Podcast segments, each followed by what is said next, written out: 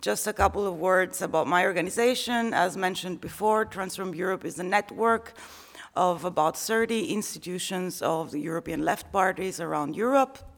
Uh, we try to facilitate projects between the different institutions and have mm, different focuses uh, around European integration processes and European politics.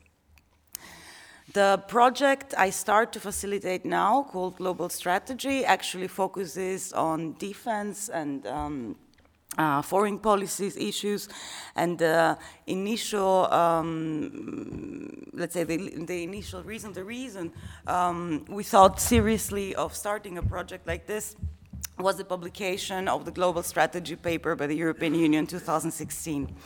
Um, I'm not here to give you answers and a lot of data. I'm very thankful for all of the input that I got um, in this conference. Um, I see my role here more as the person posing the questions. And you'll see there are three pictures that are going to be on loop behind me while I speak. Um, perhaps before starting, I can explain you what that is. Unfortunately, the resolution is not so good, but um, this is a poster promoting the Marshall Plan in Europe around the 50s.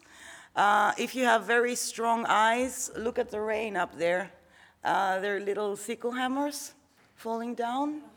So it's the European, uh, the, the translation in France is the um, United Europe uh, umbrella of peace. And uh, the threat, the, ra- the threatening rain are the sickle hammers up there. And you're going to see another, uh, another poster again from this time. Uh, again, a Marshall Plan promoting poster from Europe in the 50s.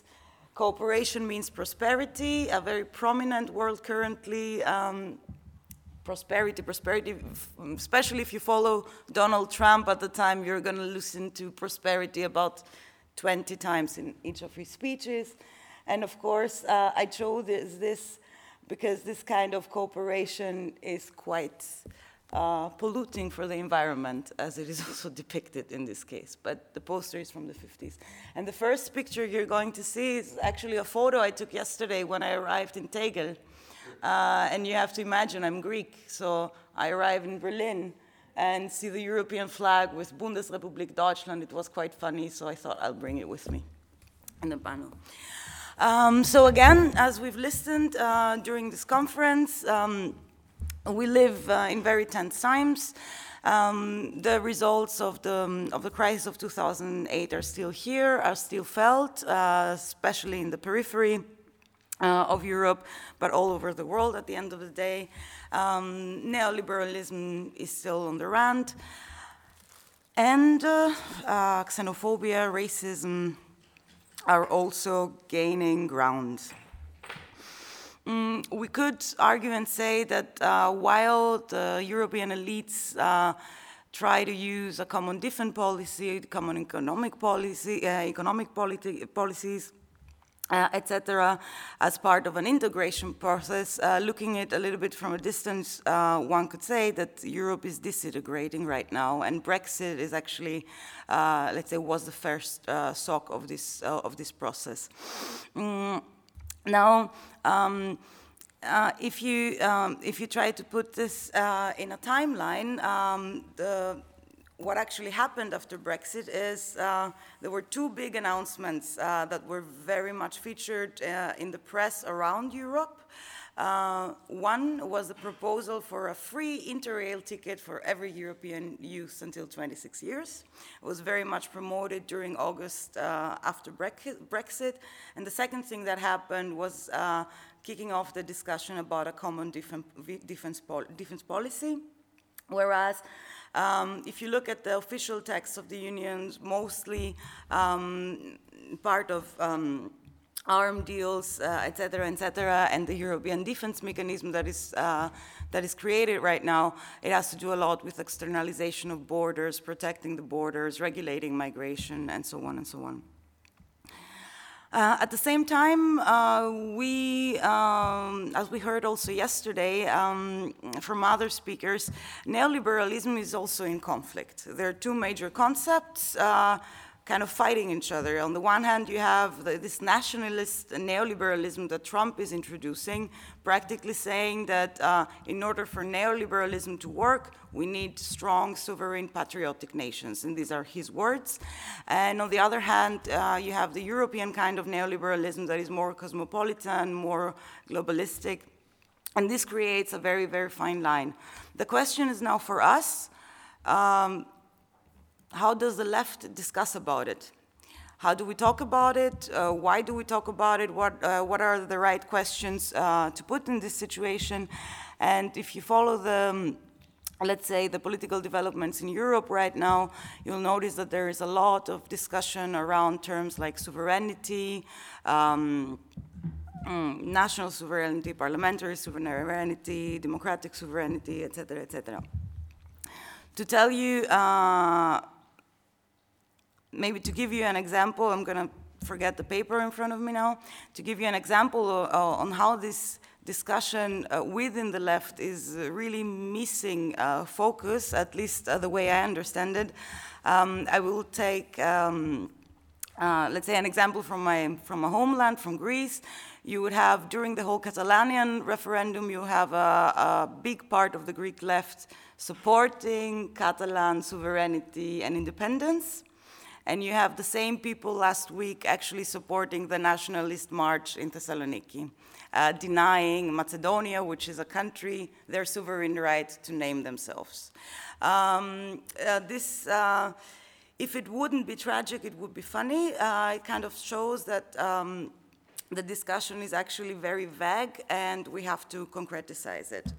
I'm this um, includes, of course, uh, the plans of the European Union uh, concerning armament, uh, the plans of the European Union um, concerning the European defense system and army, and also um, the financial control, so to say, of the periphery.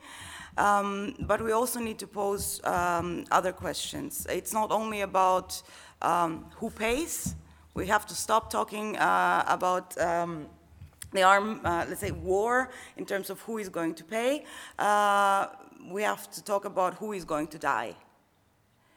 Um, and this is more or less um, uh, a question that has a lot of answers. What do I mean by, who, who by, by, asking who is going to die?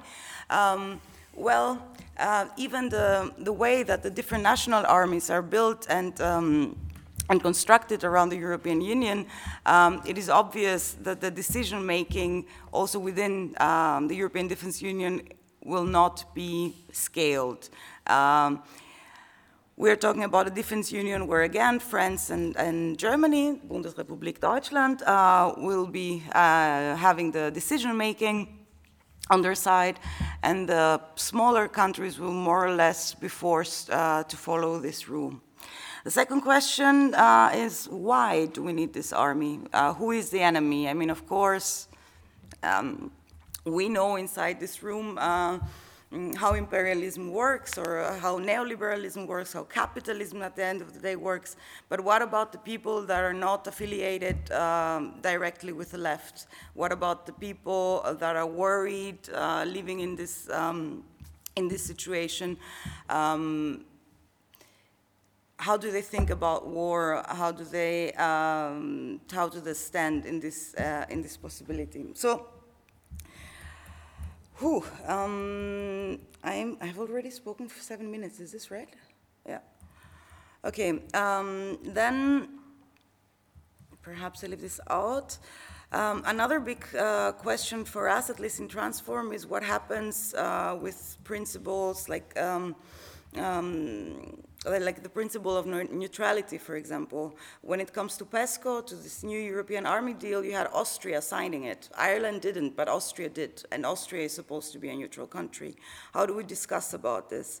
Um, then, um, let me make a pose, because you, um, Marcus did, um, I have to concentrate for a second see how I will put it the, the the truth is, war has changed. War is not only about buying guns and dropping bombs. Uh, we live in times where war on information, war, there is a war waging out there uh, about what is true and what is not, uh, what is real and what is fake, what are the facts and what are the alternative facts. And um, um, I do believe. Mm, we have to find um, a way to integrate the discussion on this propaganda 4.0 uh, when we discuss about war. Um, when uh, does the public support uh, aggression of the XY government, and when does the public resist? Um, and of course, uh, in the case of mini wars, like um, or mini interventions like the German um, army is doing in North Africa and um, the Middle Eastern region, well, um, how much do you see in the German press about it? Not much. So um, there are two ways uh, to do war. One is keeping, um, keeping your interventions small and uh, let's say under the radar of the public eye. And the second is having the public with you, like it happened in Iraq, where the war for peace was waged against the bad terrorists. So, um, yeah, to conclude, um, I would like to invite you all um, start organizing in your environments around these discussions. Um, we on our side are planning to do a seminar um, in Athens coming March uh, trying to constitute a, a, working group around these questions. Uh, and yes, thank you. Sorry if I was a little bit confusing. Vielen Dank.